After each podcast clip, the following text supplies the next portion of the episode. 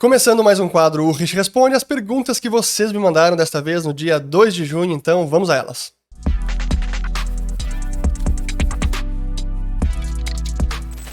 Muito bem, todos aqueles que estão chegando agora aqui no canal, meu nome é Fernando Urrich, aqui a gente fala de economia, mercados e investimentos. Se vocês gostarem do conteúdo, considerem se inscrever, ativando o sininho aqui embaixo e também compartilhando esse vídeo. Como vocês podem ver, mudei um pouco a disposição da câmera para ter um outro visual aqui do escritório barra estúdio, só para não virar paisagem e mudar um pouquinho, mas fora isso, tudo igual, várias perguntas, muito obrigado. Já vou responder aqui, fiz aquela pré-seleção de sempre e várias bem boas, então vai ser bacana. Apenas um único recado antes de começar, porque eu já avisei no outro vídeo, mas eu reforço o convite aqui para aqueles que tiverem interesse na segunda turma do curso do Bitcoin ao Metaverso Invista na Nova Economia. Abrimos já as pré-matrículas, link na descrição do vídeo com todos os detalhes. E é bacana porque a primeira turma foi em janeiro desse ano e muita coisa aconteceu, são praticamente seis meses, então quem não se inscreveu, não fez parte da primeira turma, agora é a chance do Bitcoin ao metaverso, muito bacana. Então vamos lá, até a matrícula abre dia 19 de junho, que é um domingo, então vamos lá. Pois bem, primeira pergunta aqui do Rodrigo Andolfato, que sempre manda perguntas, é muito bacana, nos segue aqui há bastante tempo, e já conheci ele pessoalmente. Ele fez uma pergunta aqui em vídeo e que me marcou sobre o fim do Bitcoin. Pois então, esse foi até uma. Eu acho que foi uma pergunta que eu respondi já no outro vídeo e a gente publicou como um shorts aqui no canal e no Instagram e até virou notícia no, é, em algum portal, acho que foi Coin Times. É engraçado isso, né? Agora, pelo menos nesse mundo de cripto e Bitcoin, quando eu publico alguma coisa, posto um tweet, algum vídeo, às vezes acaba virando notícia. Mas enfim, e essa foi uma que virou notícia. E eu não disse que o Bitcoin vai acabar, que esse é o fim do Bitcoin. Eu apenas eh, exercitei um cenário no qual a gente poderia imaginar o Bitcoin acabando. E que é um, um cenário altissimamente improvável dos bancos centrais se tornando é, realmente uh, guardiões da moeda e, e, defendendo a valorização da moeda, seria uma moeda até deflacionária, e com todos os benefícios que uma moeda descentralizada como o Bitcoin propicia, se caso eles fizessem isso, poderia significar o fim do Bitcoin. Mas a verdade é que nem nesse mundo altamente improvável isso significaria o fim do Bitcoin, porque ele provavelmente seguiria existindo. Mas digamos que ele perderia uma boa parte do seu apelo. Mas enfim, esse é um cenário quase impossível de acontecer, então é realmente só para estressar o, o cenário de algo altamente improvável. Pois bem, aqui do Pedro Alias. Sei que é uma pergunta ruim, mas por onde começar a estudar para entender macroeconomia? Vamos lá, vou dar duas dicas. Aliás, vou dar três dicas, até porque essa é uma outra pergunta que chegou sobre livro de macroeconomia. A primeira dica é um livro que eu acho que eu nunca indiquei aqui no canal, já falei sobre ele, e até não é de nenhum economista da escola austríaca, ele já é bem antigo, mas eu acho que em português e até mesmo em inglês, é um dos melhores que eu já li, porque ele é muito sucinto, em termos de conhecimento de base para macroeconomia, é excelente, cobre os principais pontos, e ele explica de uma maneira realmente inteligível, que muitas vezes não acontece com livros de economia, que é este aqui do Mário Henrique Simonsen, grande economista brasileiro. É, ele já é, claro, que já tem a sua idade. Deixa eu ver qual é que é a data desse aqui. Essa última edição é de 2009, mas ela foi publicada. A primeira versão dela, vamos ver aqui de quando foi. 89 foi a primeira versão, a segunda em 95, depois a terceira em 2007 e a última em 2009. Então acho que é uma excelente referência para macroeconomia em português. Depois eu vou colocar o link aqui na descrição do vídeo. Outra dica é a minha Finclass na Finclass. Até eu queria agradecer o pessoal da Finclass que mandou um, um, um presente aqui muito bacana. Eles acabaram de fazer um ano. E a Finclass, para quem não sabe, é do Grupo Primo, do Thiago Negro, Bruno Perini. E aqui tem a caixinha com o agradecimento da minha aula de macroeconomia. E aqui tem, ó. Muito bacana. Então, obrigado a todo o pessoal da Finclass. Então, quem quiser pode também uh, assinar a Finclass e assistir a minha aula sobre macroeconomia.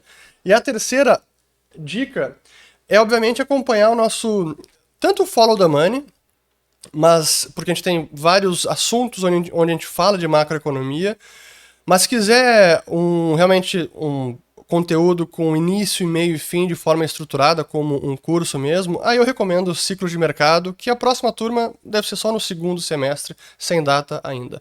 Mas essas são as três dicas. Voltando aqui para as perguntas.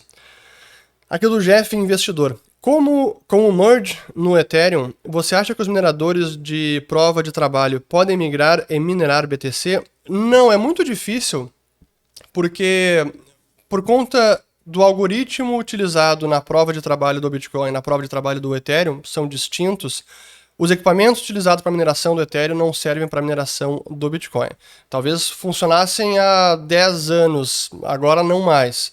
Mas eu ultimamente não tenho até acompanhado de perto a indústria de mineração, porque acaba virando um quase que já é uma indústria especializada, mineração de criptos, mineração de Bitcoin.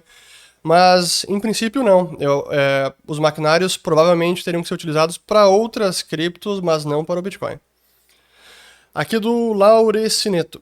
Taxa Selic chega a 14%, pois não é minha aposta. Acho que é possível porque o Banco Central ele tem aumentado a sua estimativa de taxa terminal para a Selic, ou seja, onde vai acabar esse ciclo de aperto monetário. E toda reunião ele tem aumentado, já era, já era enfim, já era para ter acabado. Mas a expectativa agora para a próxima reunião é mais meio por cento, é isso que o mercado está apostando pelos contratos futuros de, da Selic e, portanto, chegaríamos em 13,25%. Será que pode ir na outra reunião mais 25 pontos base ou mais meio? Acho que pode, mas realmente 14%, eu acho que é um cenário de juro muito elevado, que já não vai fazer diferença no combate à inflação. Então, eu espero que o Banco Central não eleve para tanto e não é o meu cenário base. Poder chegar? Pode, mas não acho que vai chegar. Aqui do Gustavo Futami. Quais fatores contribuiriam para a grande queda, contribuíram para a grande queda do iene frente ao dólar? Pois eu fiz um vídeo sobre isso. Eu vou colocar o link aqui em cima porque é, é basicamente o diferencial de juros, política americana apertando, juros maiores, tanto juro uh, nominal ou a taxa básica quanto o juro de 10 anos. E até no vídeo eu fiz a comparação, o diferencial entre o título de 10 anos dos Estados Unidos e o título de 10 anos do governo japonês, quando aumenta esse diferencial, aumenta a taxa de câmbio, então o dólar se fortalece. É impressionante, assim, nos últimos dois anos o gráfico tá um segue o outro. Aumenta o diferencial, aumenta a taxa de câmbio e iene se depreciando. Esse é um dos fatores, e, mas assistam o vídeo, ficou bem bacana. Aqui do Fabrício Aquio. Seu cálculo de câmbio justo só leva em conta a inflação, assim tesouro direto não é menor que dólar? Uh, é uma boa pergunta. Vamos lá. O cálculo de câmbio justo é considerando a paridade de poder de compra da moeda. Portanto, é considerando a inflação dos dois países, ou a variação da inflação entre os dois países. É a razão do poder de troca, do poder de compra das duas moedas. Essa é a teoria da paridade de poder de compra. Portanto, por meio desse cálculo, que está, até eu tenho que atualizar, mas estava em 4,58 a última vez que eu atualizei, ou 4,56. Esse é o câmbio justo por essa teoria. Considerando que temos o Tesouro Direto e o câmbio é esse nível, seria uma boa jogada investir no Tesouro Direto ou alguma coisa que renda a Selic, porque o câmbio ainda assim vai se apreciar. O problema é que essa é teoria e que no longo prazo ela tende a se verificar, mas no curtíssimo prazo sempre há desvios da teoria. Tanto é que se olhar uh, o histórico, é, é raro ficar muito próximo e por muito tempo perto da teoria. Acaba divergindo, às vezes para cima, então descola dos fundamentos e o câmbio se deprecia demais, como é o caso atual, agora um pouco menos, porque o câmbio caiu, e às vezes o câmbio fica sobrevalorizado, também descolando dos fundamentos, como aconteceu de 2009 até 2012, 13 mais ou menos, quando o câmbio foi lá para 1,5. Bons tempos. Mas então é difícil saber no curto prazo para onde vai ir. É por isso que para fazer essa jogada, é, se você está pensando em dólar, se alavancar em dólar, fazer o famoso carrego, se alavanca em dólar para investir no Brasil, é importante fazer um hedge porque no curto prazo o câmbio pode ir para vários lugares. Aqui seguindo do Thiago Holanda, fala sobre a aplicação do FGTS na Eletrobras. É um bom negócio? Pois então, primeiro, não é para todo mundo, depende do quanto você depende do seu FGTS ou quanto que o FGTS representa do seu patrimônio, para algumas pessoas pode ser bastante coisa, e depende também de quando você pretende utilizar o seu FGTS. Algumas pessoas vão fazer a aquisição de uma casa própria ou algo assim, vão precisar do FGTS no curto prazo, então tem algumas penalidades se você investir na Petrobras. Se eu não me engano, fica o valor bloqueado por um ano, se eu não estou enganado. Então é importante entender os detalhes de, dessa aplicação via FGTS. Qual é o meu racional e o que eu pretendo fazer? Ainda não decidi, mas é o que eu pretendo fazer.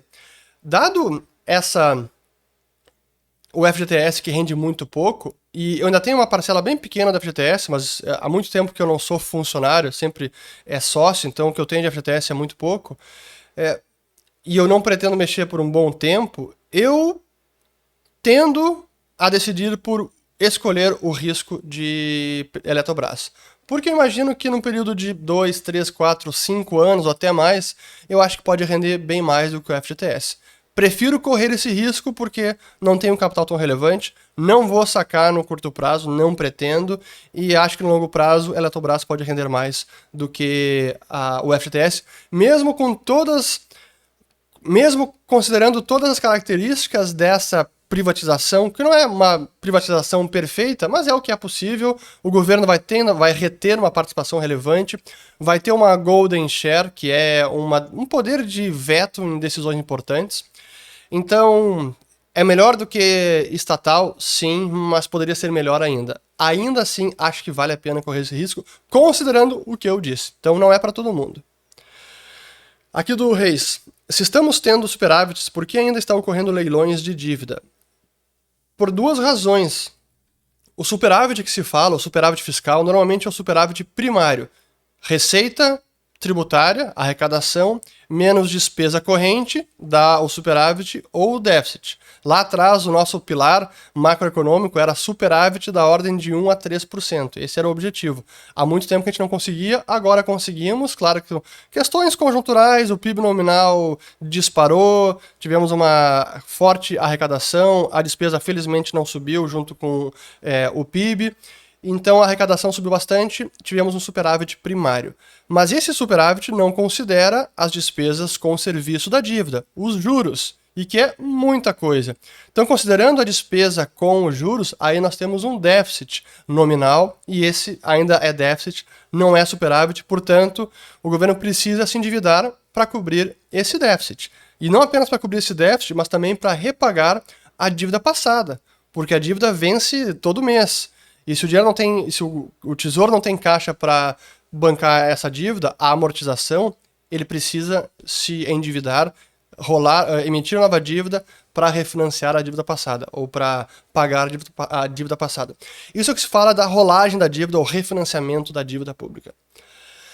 Espero que eu tenha respondido. Seguindo aqui, do Bruno César Corso. BC fixar meta de inflação é dizer que deliberadamente eles querem depreciar o poder de compra da moeda? Sim, é exatamente isso. Inflação de 2% ao ano significa que o dinheiro vai perder poder de compra a essa taxa ano após ano. É por isso que eu sempre coloco aquele gráfico com a nota do real ou a nota do dólar rasgada, mostrando a, a perda do poder de compra da moeda, porque essa é a parte mais importante e por isso que, por meio desse gráfico, a gente compreende melhor essa realidade. O dinheiro sempre vai perder poder de compra. E a meta de inflação é minar o poder de compra do dinheiro como política. Então, a inflação é uma política adotada pelos governos e embasada pela maior parte dos economistas. É por isso que eu coloco aquele gráfico e eu sempre digo que a taxa de inflação ela até pode ceder, e cair, agora tá 12% o último ano, e daqui a pouco vai cair para 10, depois 9, 8, enfim, e de repente 2023 ou 2024 a gente volta aí para a meta, que é os 3%, 13 alguma coisa. Mas o poder de compra da moeda, ele não volta jamais. Então se nós mantivéssemos a partir de agora como política 0% de inflação, estabilidade da taxa de inflação, isso significaria estabilidade do poder de compra da moeda. Mas o poder de compra não vai voltar ao que era dois, três anos atrás. Por isso aquele gráfico da nota rasgada mostrando a depreciação é fundamental para entender este conceito. Seguindo, aqui do do Renan, do André Renan. Qual é o processo para um país adotar o dólar? Pois alguns países adotaram como o Panamá já tem uma, uma, economia dolarizada, o Equador tem uma economia dolarizada. Você pode fazer isso é, simplesmente por meio de uma lei. Você pode, dependendo do tamanho do país, para dolarizar uma economia que já tem uma moeda grande e relevante como é o Brasil, precisaria alguns passos maiores para evitar alguma ruptura ou perturbação no sistema. É, outros países talvez precise até de menos legislação, alguma intervenção política, porque a moeda já está tão moribunda, como é Venezuela, como é até a Argentina, que o dólar já é uma espécie de moeda corrente. Vai na Argentina, vai na Venezuela, você vai conseguir usar dólar para quase tudo. E muitas vezes vão preferir dólar do que a moeda local, eu diria muitas vezes. Se tiver a possibilidade e não tiver nenhuma intervenção, se não tiver nenhum empecilho legal, é certo que eles vão preferir o dólar do que a moeda local. Então, nesses casos que o dólar já está circulando como moeda corrente, embora paralela, seria simplesmente o país ratificar o que já é a, o curso, a moeda que já está em curso na economia, dizendo, ó, a partir de agora o dólar é a moeda da economia, vocês podem pagar impostos com dólar. Por sinal, foi assim que a própria moeda americana que antes chamava o dólar espanhol, foi adotada como moeda lá quando houve a Revolução de Independência dos Estados Unidos, em 1776, e quando começou o governo independente, em 1792, teve a Lei da Cunhagem, que reconheceu o dólar, que era uma moeda de prata de 371,25 grãos de prata pura, também chamado de dólar espanhol, como a moeda corrente, a unidade de conta dos Estados Unidos, porque já era a moeda corrente do comércio. Então não foi algo imposto pelo governo, e sim apenas um reconhecimento do que já era a prática usual no comércio. Então poderia ser feito mesmo em países que já têm isso. Seguindo, infelizmente não é mais o dólar espanhol, agora é o dólar, é, é a nota do Federal Reserve. Eu vou colocar um vídeo aqui que eu falei sobre isso, bem bacana, já tem uns dois ou três anos, acho que foi 2019, sobre a origem do dólar. Ficou bem bacana esse vídeo. Seguindo, aqui do aqui do Arte Resende. Existe inflação benéfica para a economia? 1%, 2%, deflacionária ou tudo é prejudicial? O, o economista austríaco e liberal em mim é, diria que o que importa é que a moeda seja livre que a gente tenha liberdade de produzir e de escolher a moeda e que, num ambiente de liberdade, a melhor moeda seria adotada e prevaleceria sobre todas as demais, ficando apenas uma única moeda na economia. Essa é a teoria monetária. Agora, quando a gente tem um banco central que deprecia a moeda, eu diria que o melhor é evitar fortes oscilações na taxa de inflação. Portanto, quanto mais próximo de zero, ou mais estável quanto for possível, melhor. Ah, qual é o número mágico? É 1%, é 2%, é 1,8%? Ninguém sabe, nem os economistas, nunca ninguém explicou por que são os mágicos 2% a taxa de inflação mais eficiente de uma economia. Mas o ideal é que seja quanto menos perturbação, melhor. Mas no ambiente de livre mercado que eu acabei de descrever, é, eu não sei qual seria a taxa de inflação. Talvez tivéssemos períodos com mais inflação, períodos com menos, mas a própria economia iria regulando excessos para ambos os lados. É assim que funciona ao longo da história. Basta ver os gráficos, já tem que fazer um vídeo sobre isso. Mais um vídeo que eu falo que vou fazer é, e não faço.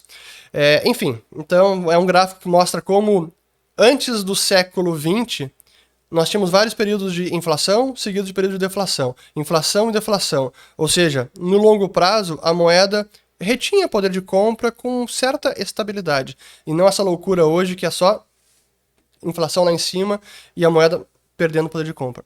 Agora começou a sair o sol aqui, tá uma baita nuvem preta. Agora diminui um pouquinho aqui a abertura da lente. Eu sei que quem está escutando lavando louça nem se importa com isso, mas como eu gosto muito de ter o vídeo com a qualidade perfeita, eu preciso ajustar aqui o tamanho da lente para não entrar muita luz e não estourar minha cara. Essa é a explicação. Seguindo, aqui do JPFER 82. Capitalismo e livre mercado são sinônimos? É uma boa pergunta e até fiz uma dei uma antes de responder essa pergunta e de começar a gravar, eu dei uma olhada no livro do Ludwig Mises, a sua obra-prima Ação Humana, que é excelente. Eu recomendo se alguém realmente quiser entender com profundidade economia e o que é a ciência da ação humana, Eu recomendo ler Ação Humana do Mises. É uma leitura muito profunda, não é rápida. Você vai ler uma, duas, três páginas, vai ter que parar 5, 10 minutos para refletir sobre o que está escrito, mas é demais. Mas eu respondendo a pergunta, em tese, são sinônimos, sim, ou deveriam ser sinônimos, livre mercado e capitalismo. Mas, infelizmente, capitalismo tem uma. muitas vezes uma conotação negativa e o que se entende por capitalismo varia de pessoa para pessoa. Então, até é difícil dizer, ah, livre mercado significa capitalismo. Talvez não. É, eu prefiro usar economia de mercado ou livre mercado.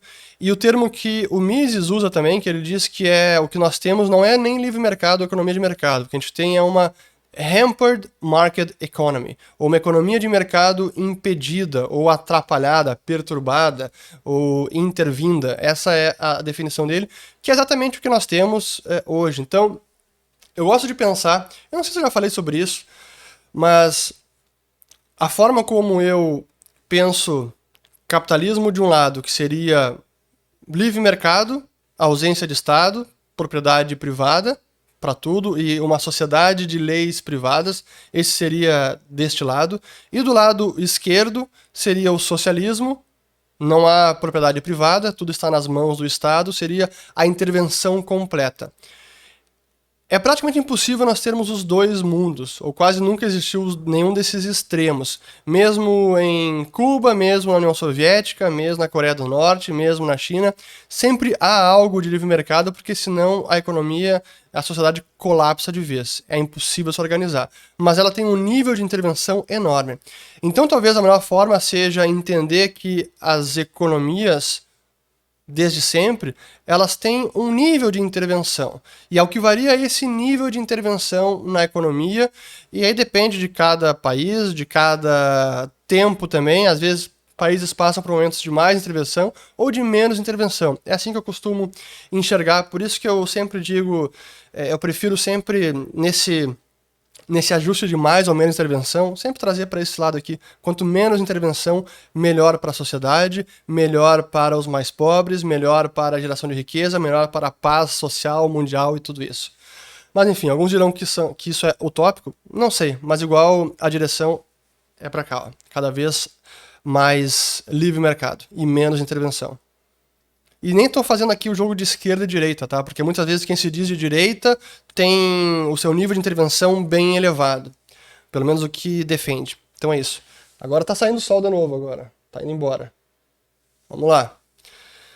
Pois bem, espero que eu tenha respondido. Seguindo aqui agora a do Caio Bernabé. Quais boas gestoras de fundos de ações são boas para estudo? Olha, no Brasil, as que eu, eu, eu. tenho várias, conheço várias. Eu gosto muito do pessoal da Dow Capital, eu gosto do pessoal da Modes, gosto do pessoal da IP Capital Partners.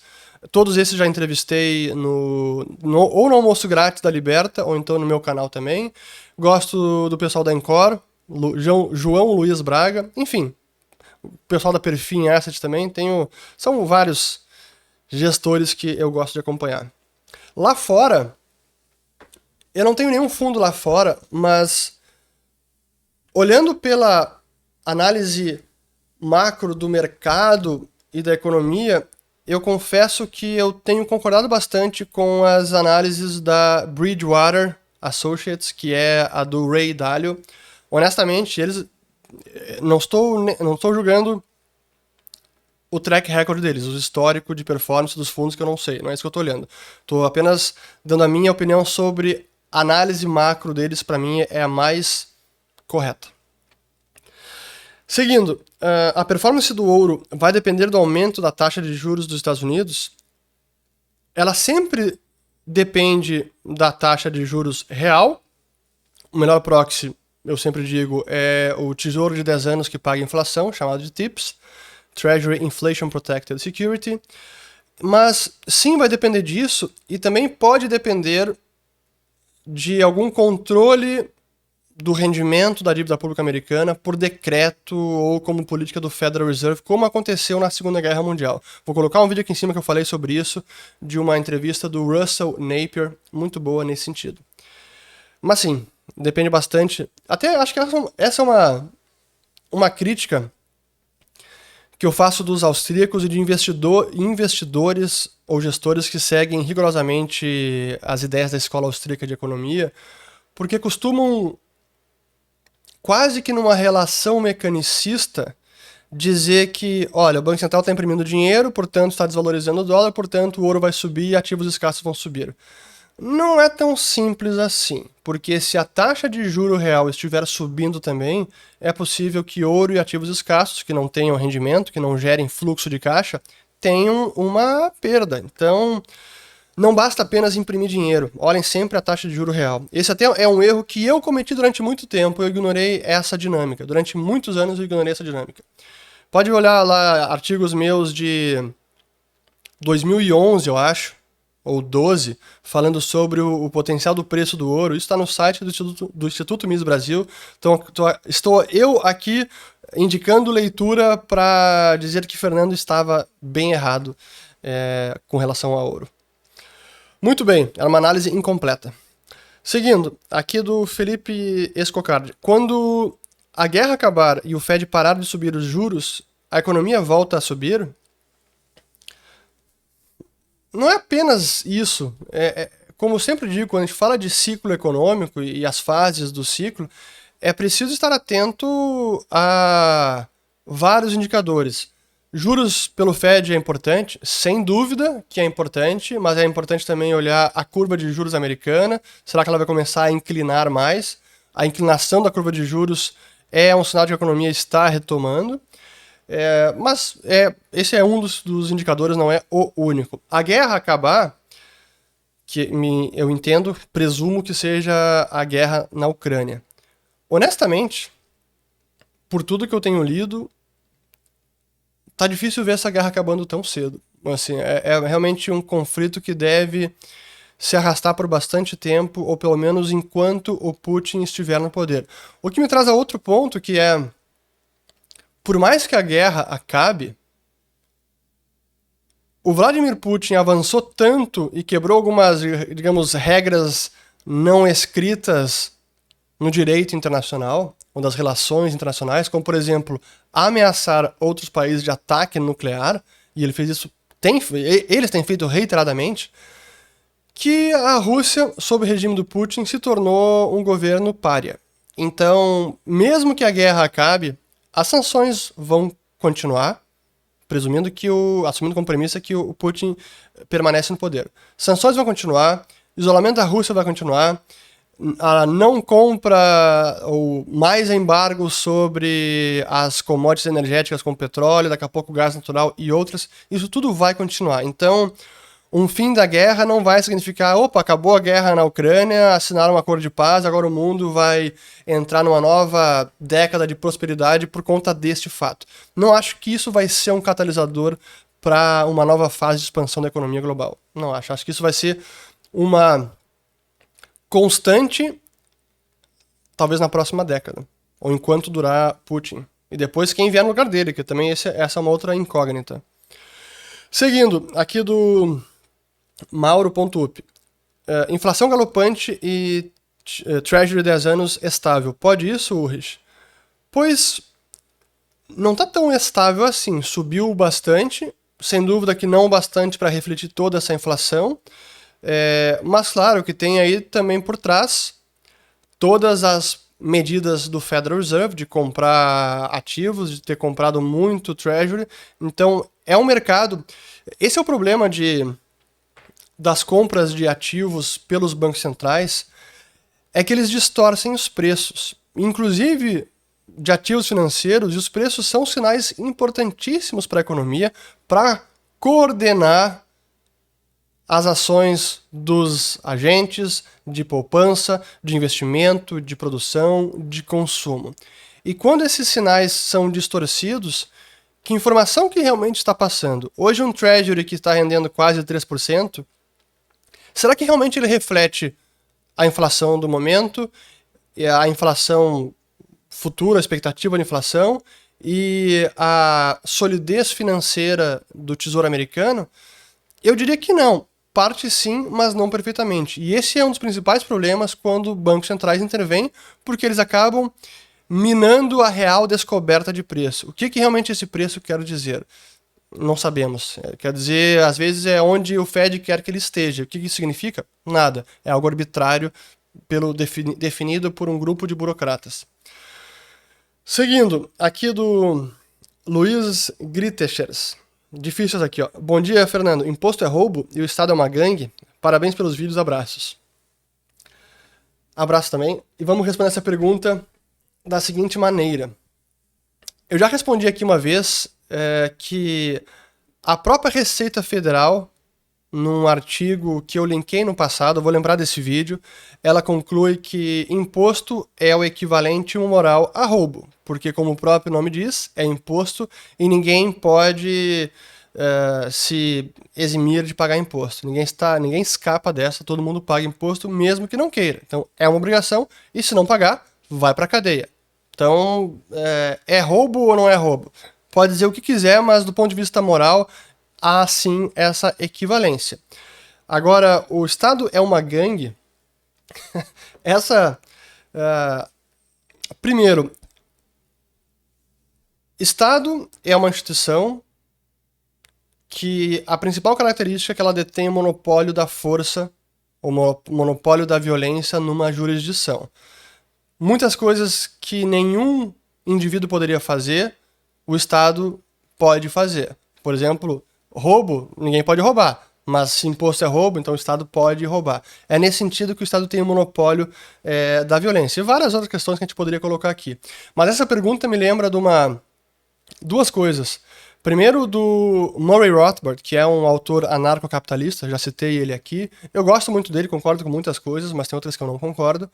E, e ele dizia justamente isso, que o Estado é uma gangue de ladrões. E isso me faz lembrar do Godfrey Bloom, que é um era um político do Partido Independente do Reino Unido, mas um cara muito polêmico, um cara muito bacana, gente finíssima, mas muito polêmico, acabou sendo até expulso do Partido Independente Britânico. Mas ele foi membro do Parlamento Europeu pelo Reino Unido. E ele tem um dos seus principais discursos, ou mais visto pelo YouTube, até vou linkar ele aqui, eu coloco na descrição do vídeo, é um que ele se dirige ao Parlamento Europeu, cita o Murray Rothbard dizendo que realmente a gente vê aqui que o Estado é sim uma gangue de ladrões. Então, palavras aí do Godfrey Bloom parafraseando o Murray Rothbard.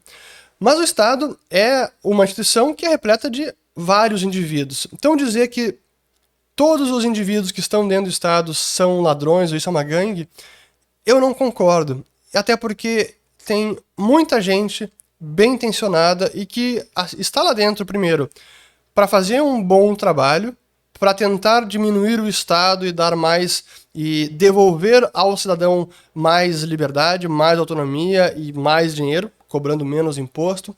Então dizer que tudo é uma gangue de ladrões, eu não concordo. Acho que é, claro, uma forma é, uma retórica que funciona, faz pensar, mas eu não concordo completamente não. E depende de estado para estado, né? Talvez alguns estados sejam muito mais do que outros no, no, no, mundo inteiro. Enfim, mas é uma boa pergunta, é um bom debate e a gente precisa entender realmente a, a essência do Estado, que é o monopólio da violência, e como o, o que ele as suas políticas acabam sendo impostas e é uma obrigação, é coerção, é contra a vontade dos cidadãos. Pois bem, mas vamos seguir aqui para não me estender apenas nessa pergunta. Tem mais uma aqui do Maciones. Se você tivesse uma pequena empresa em um setor pouco afetado pela crise, tomaria risco? É ótima pergunta, acho que até tem a ver com a aquele vídeo que eu fiz sobre como se preparar para uma recessão, porque eu falei de se o cenário está piorando, é, é, seria importante ser mais prudente, talvez postergar investimentos ou tomada de risco. Agora, se você tem uma empresa, você entende qual é o seu setor, quais são os seus clientes, e você acha que vai ser pouco afetada e tem oportunidade, toma risco.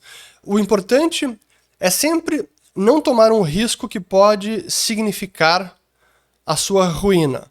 Ou seja, fazendo um investimento que você vai precisar levar até as últimas consequências e se alavancar e talvez colocar patrimônio pessoal, se descapitalizar para concluir investimento que não é certo que vai dar bons frutos, é evitar risco de ruína, mas isso que você pode calcular. Então, uma forma de pensar é estresse os cenários. Quem tem uma pequena empresa, está pensando em investir, estresse os cenários da seguinte maneira: Pô, vou fazer esse investimento, vou tomar esse risco. Se tudo der errado, qual vai ser o resultado? Ele é um resultado ruim, eu vou perder dinheiro, eu vou talvez ter que encolher a empresa, eu vou, vou ter que passar algum aperto, ou realmente, se tudo der errado, eu posso quebrar a empresa e pessoalmente também.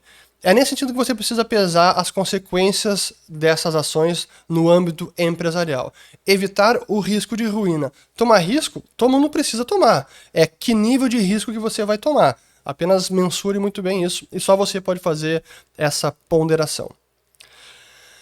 Aqui a pergunta boa do Edu Souza. ESG foi uma aposta frustrada?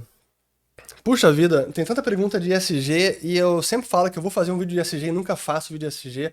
Eu já tenho um documento cheio de referências sobre o ESG e eu preciso. Alguma hora eu vou fazer um compilado das minhas falas sobre ESG em vez de fazer um vídeo sobre ESG. Mas Falando sobre ESG, tem muitas coisas erradas com ESG. Uh, ah, uma delas é a própria junção dessas siglas, que muitas vezes pode qualificar uma empresa de forma injusta, porque são siglas que não deveriam estar juntas e que uma empresa terceirizada como uma a Standard Poor's que faz um ranking de ESG ou alguma outra considera, tem a sua classificação, então a sua subjetividade para classificar cada uma das siglas E, S e G, qual que tem mais ou menos peso, e assim conclui uma nota para a empresa, e aí a empresa está ranqueada se ela é, tem uma bo um bom ranking no ESG ou não, tem um bom é, score de pontos ou não. Esse é, isso de largada para mim é algo que está errado. Segundo, a parte para mim mais polêmica do SG é o E. É muito menos o S, muito menos ainda o G. O G é a questão de governança. Isso é uma obviedade. Quem investe em empresas sabe que governança é fundamental e é uma preocupação para qualquer investidor de longo prazo, o velho investor, a questão de governança. Alinhamento de interesses, é, incentivos entre conselho, acionistas, conselho representante dos acionistas e a diretoria da empresa, o, o corpo executivo da empresa. Enfim, governança é uma coisa básica há décadas, não é de agora. Então nem precisaria estar aí. O S também e cada vez mais. O, se lembra do responsabilidade social? Quando eu comecei a, a trabalhar no mundo corporativo, início dos anos 2000, é, era mais a responsabilidade social.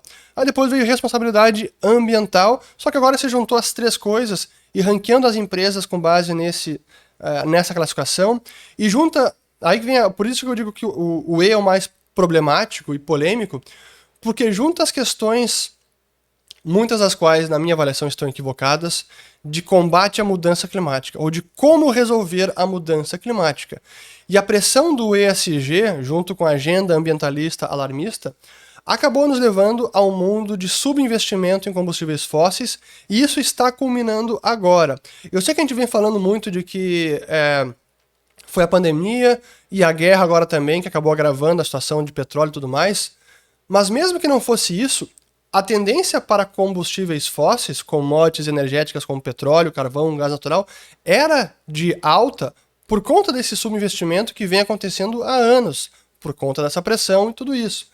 É, é, nesse sentido que eu acho que o ESG ele está sendo minado é, cada vez mais. É, inclusive tem uma uma ela era da agora está na Franklin Templeton. Eu me esqueci de onde ela estava antes, mas saiu um artigo da Gillian Tett no Financial Times. Eu vou linkar ele aqui. E ela fala justamente sobre isso. Essa que era uma mulher emblemática no mundo de ESG, ela deu uma palestra recentemente dizendo que o ESG morreu, ou Rest in Peace ESG, Descanse em Paz o ESG, porque ele precisa ser remodelado. A forma como ele está sendo defendido hoje e quase que jogado goela baixa no mundo dos investimentos não está trazendo bons frutos para a sociedade e nem para o meio ambiente. Enfim, então eu diria que sim, uma aposta equivocada. Ou frustrada. E vai ser cada vez mais. Acho que o ESG ele vai. Podem marcar as minhas palavras aqui, anotem, acho que ele está com os dias contados, a forma como ele hoje é defendido, o ESG, isso não significa que as empresas vão, vão deixar de ter preocupações ambientais, sociais e de governança, mas o ESG, como instituição, acho que isso vai cair. Pois bem, aqui do Milton Rissa. Por que temos que manter equidade de preço com petróleo internacional? Porque se isso não for feito, teremos corremos o grande risco de desabastecimento. E quanto maior for essa disparidade, maior é o risco de desabastecimento, porque poderia levar à quebradeira dos importadores que importam uma parte não desprezível da gasolina, óleo diesel e demais combustíveis derivados do petróleo que nós precisamos consumir para tocar a produção nacional. A Petrobras não é autossuficiente em derivados de petróleo. É sim no petróleo, mas nos derivados não. Por isso que a gente precisa importar. E se ela passa a vender internamente com um preço abaixo do mercado internacional, esses importadores vão ser desincentivados de seguir comprando e fornecer ao mercado. Então eles vão acabar, ou eles fecham as portas para evitar quebrar, ou eles vão comprar da Petrobras. Só que a Petrobras também não consegue comprar toda a necessidade nacional em D0. Então, se ela tentasse fazer isso, ela também ia começar a ter prejuízos, porque ela ia comprar um preço X lá fora e vender um preço mais baixo aqui. A Petrobras estaria subsidiando a, o consumo nacional. E dependendo da magnitude desse subsídio, ela acabaria levando prejuízos de bilhões, que isso seria assumido pelos acionistas, governo federal, se traduz em déficit fiscal e logo mais adiante, possivelmente pressão inflacionária. Então, é uma medida muito ela é populista, ela atrai porque é de fácil implementação, mas os resultados podem ser catastróficos não acontece da noite para o dia, mas a conta chega. Infelizmente, não se resolve assim esse problema aqui. E é mundial, não é apenas brasileiro. Eu fiz um vídeo sobre isso, vou colocar o link aqui em cima também. Seguindo, Warren Buffett é de esquerda, a elite é socialista? Eu não diria que Warren Buffett é de esquerda. É... Eu diria que temos muitos empresários muitos investidores conhecidos, pessoas renomadas, que muitas vezes podem ter um viés de esquerda ou, po ou podem ter. podem aceitar mais facilmente proposições da esquerda ou socialistas. Até porque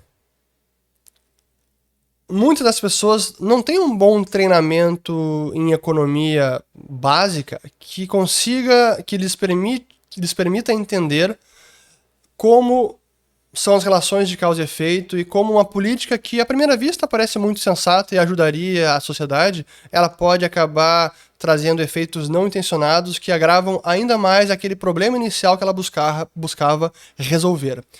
Então eu diria que a falta de um bom entendimento de economia deixa as pessoas mais propensas a aceitar ideias de esquerda e socialistas, porque são muito simples. Ah, quer resolver? Pronto, subsidia. Acabou resolve agora, tá? Dá dinheiro para as pessoas e pronto. Como foi lá em 2020. Ah, tá resolvida a pandemia. Dá dinheiro para as pessoas e não teremos problema. Agora estamos colhendo o resultado desses, dessas medidas é, mais populistas. Então, eu não acho que o Warren Buffett é de esquerda, mas talvez ele seja mais propenso a essas ideias. É, e, via de regra, nos Estados Unidos as pessoas são menos é, propensas a ideias socialistas de esquerda, pela história do país, pelo dinamismo que existe lá, como as pessoas entendem que é preciso assumir responsabilidade pela sua vida, pelo seu para o seu sustento, seu sucesso, depender menos do estado ou da União, do âmbito federal, estadual e mais local. Então, os americanos têm um senso de comunidade e de ajuda ao próximo, de caridade, assim, que é, é louvável. Então, é não delegar para o Estado a responsabilidade para a solução dos problemas que são aqui do seu bairro, são na sua rua. Então, acho que é isso. Enfim, espero que eu tenha respondido. Deixa eu ver quanto tempo já está aqui de. 44 minutos.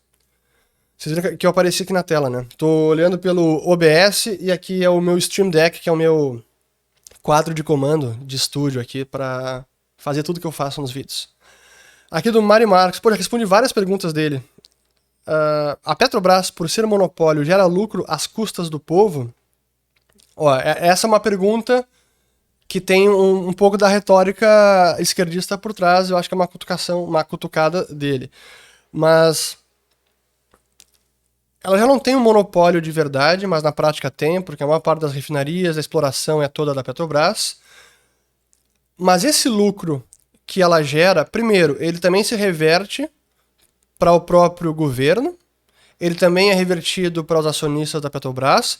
Muitos dos acionistas são empregados da Petrobras, são pensionistas, são fundos de pensão, são fundações, então é, o povo também ganha com esse lucro. Não é assim, ah, agora o povo está pagando gasolina mais cara porque a Petrobras está lucrando. Não é assim que funciona. E esse lucro deveria servir também para se investir mais na produção de combustíveis fósseis. Numa economia normal que responde a incentivos e com menos essa pressão ambiental que me parece despropositada, uma boa parte dela. De novo, não estou falando que tem que ser contra o meio ambiente, poluir, tudo isso. Não, nada disso. Mas nós precisamos de combustíveis fósseis. A nossa vida na Terra, no mundo atual moderno, não sobrevive sem combustíveis fósseis. É tudo.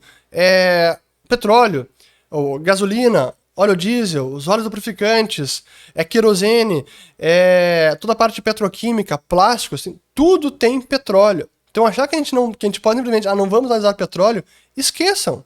Não funciona assim. Nós precisamos de petróleo, petróleo é bom. Tem a sua parte ruim de poluição? Tem, mas é com a inovação tecnológica que a gente combate essa poluição e não é simplesmente deixando de usar petróleo e parar de produzir petróleo. Aí a gente está vendo os efeitos agora que a gente precisa de mais petróleo. Então, por que, eu, por que eu fiz essa. Eu saí por essa tangente? Porque em tempos normais, um momento como esse que gera muito lucro para uma empresa produtora de petróleo, a incentivaria a ampliar a sua produção, a investir, buscar novas formas de exploração ou novas reservas, investir em refino para conseguir produzir mais e atender essa demanda que está se mostrando altíssima. Pô, a demanda está elevada, o preço está alto, eu estou vendendo, vou investir mais para produzir mais e vender mais, e o resultado futuro é uma produção maior e o preço que cai. O problema é que esses esse processo ele não é automático. Economia não é estática, ela é dinâmica e, e, processos produtivos como esse levam tempo. E é por isso que eu digo que agora a gente está pagando a conta de decisões passadas, porque a decisão de não se investir ou de se investir cada vez menos, de punir as empresas que investem em combustíveis fósseis, essa, o resultado dessa decisão está sendo visto agora. Porque aqueles investimentos lá atrás, eles maturariam anos depois, alguns agora. Mas esses investimentos não foram feitos. Qual é o resultado?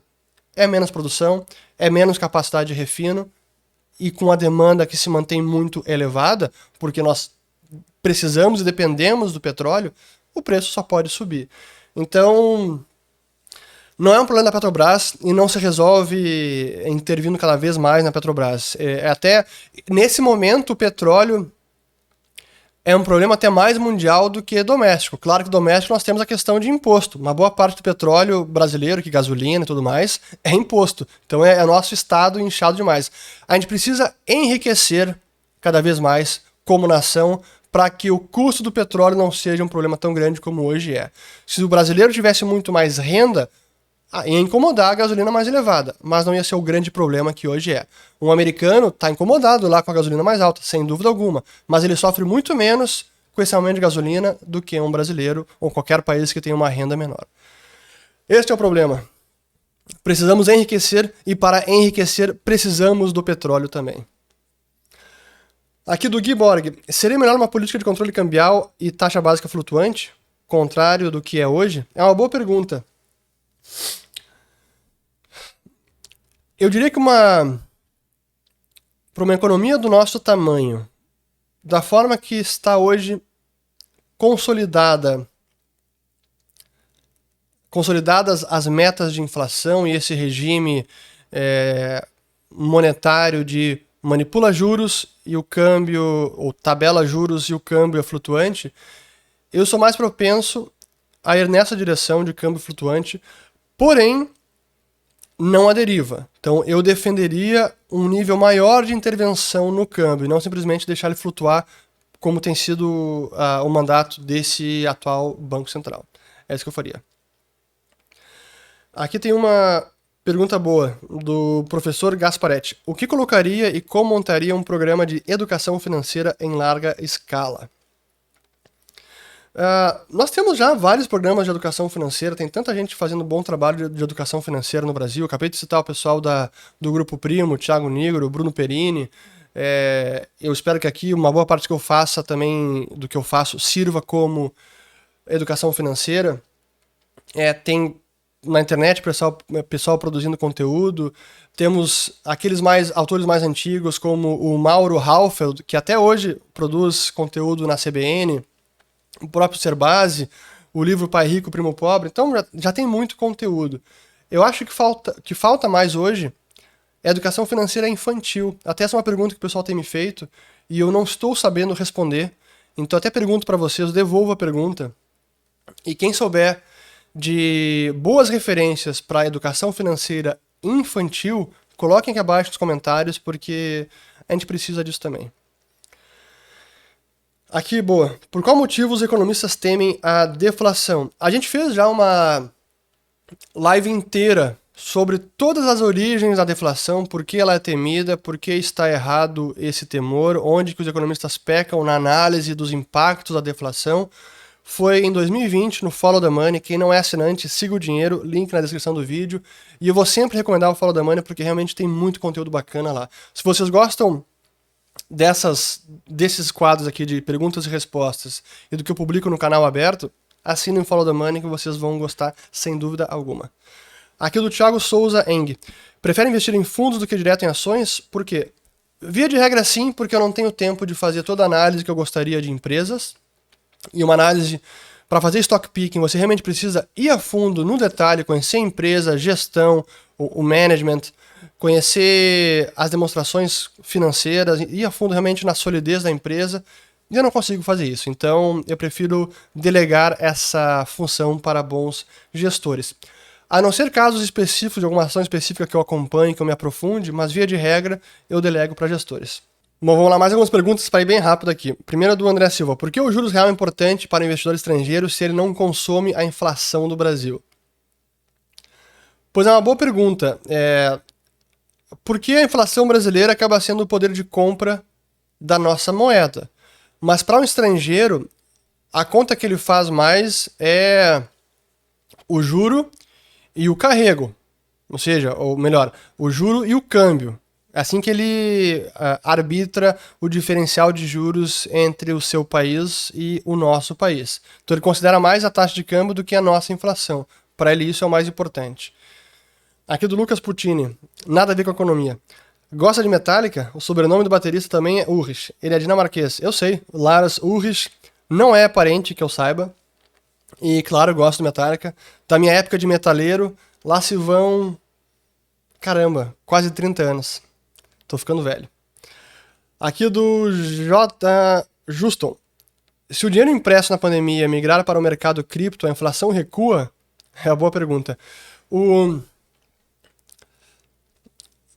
É importante entender a dinâmica ou a mecânica do processo inflacionário, porque o dinheiro em circulação, o dinheiro que é criado e passa a circular, ele vai pouco a pouco impactando todos os preços da economia até chegar no momento em que o dinheiro já circulou o suficiente para que todos os preços da economia se acomodem àquela nova massa monetária ou à nova realidade de estoque de moeda.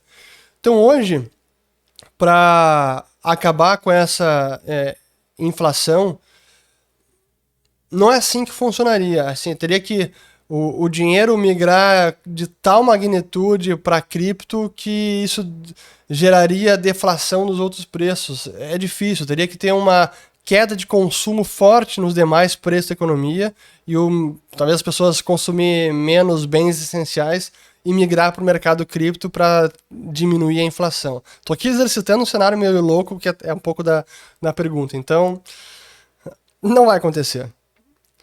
Aqui do Diogo Lima, 89. Qual a sua opinião, sua opinião de pessoa física operar commodities, milho, boi, etc. Sigam Alessandro Delara, o, já fiz uma, algumas conversas com ele já no almoço grátis da Liberta e também no Follow the Money. Ele atua bastante, é bem atuante no Twitter, arroba de, coloquem lá, Ale Delara, é Alessandro Delara. Ele sabe bastante desse mundo de operar commodities. Uh, aqui, aqui do R. Castanhag. Acredita mesmo que o Fed demorou para subir os juros porque achavam que a inflação estava sob controle? Sim. Não apenas demoraram para subir os juros, como mantiveram por muito tempo políticas altamente estimulativas sem a menor necessidade. Comprando ativos sem parar. Acabou a, a, a, pandemia estourou lá em abril, maio de 2020 e eles mantiveram compras na ordem de 100, 120 bilhões até agora há pouco. Faz dois meses, foi em março. Olha que loucura. Não tinha a menor necessidade. Mas enfim, aqui do Henrique Baez. Você critica muito os banqueiros centrais, não acha que eles são só fantoches do sistema político? Eu rebateria a pergunta com outra pergunta. Embora o Chaves diga que só os idiotas respondem perguntas com outra pergunta. Mas enfim, abstraindo isso, o... e se fosse o sistema político fantoches dos bancos centrais? Tem um livro bem interessante do Edward Griffin, eu acho que é esse o nome dele. Uh, o livro se chama The Creature from Jekyll Island, ou A Criatura da Ilha de Jekyll, que fala sobre a criação do Federal Reserve. Porque o Federal Reserve, embora exista por decreto federal, uh, o Federal Reserve Bank Act de 1913, a verdade é que o controle societário do Federal Reserve ele é de bancos privados. Então, se a gente quiser entrar em talvez teorias, nem precisa ser muito conspiratória, eu diria que não é tão simples assim que os banqueiros centrais estão a serviço do sistema político. Talvez seja o contrário. É, e certamente isso varia de país para país. Aqui mais algumas e eu encerro. Ah, boa aqui, ó. Você é sócio da Zapala? Tá aqui, ó blusão da Zapala. Não sou sócio da Zapala, na verdade, meu primo Gaspar é um dos sócios da Zapala. Não sou patrocinado, sou meio patrocinado, porque de vez em quando eles me mandam alguns presentes. Mas não, não há nenhum patrocínio formal. Eu realmente gosto muito da Zapala. Se eu não gostasse, eu não usar, eu não usaria. Mas enfim, quem não conhece, Zapala é Z-A-P-A com trema L-L-A. Muito bacana. Eles têm várias lojas, mas principalmente em São Paulo. Mas dá para comprar pelo site também. Aqui seguindo, para acabar já aqui, ó. Já pensou em fazer uma live com o Jonas Fagar? Eis aí uma ideia. Pois eu tenho que falar, fazer assim, o Jonas Fagar, pô, grande investidor, grande amigo. Faz tempo que eu não falo com o Jonas. A gente tinha um projeto lá atrás que deu bons frutos, que foi o Ponto Base.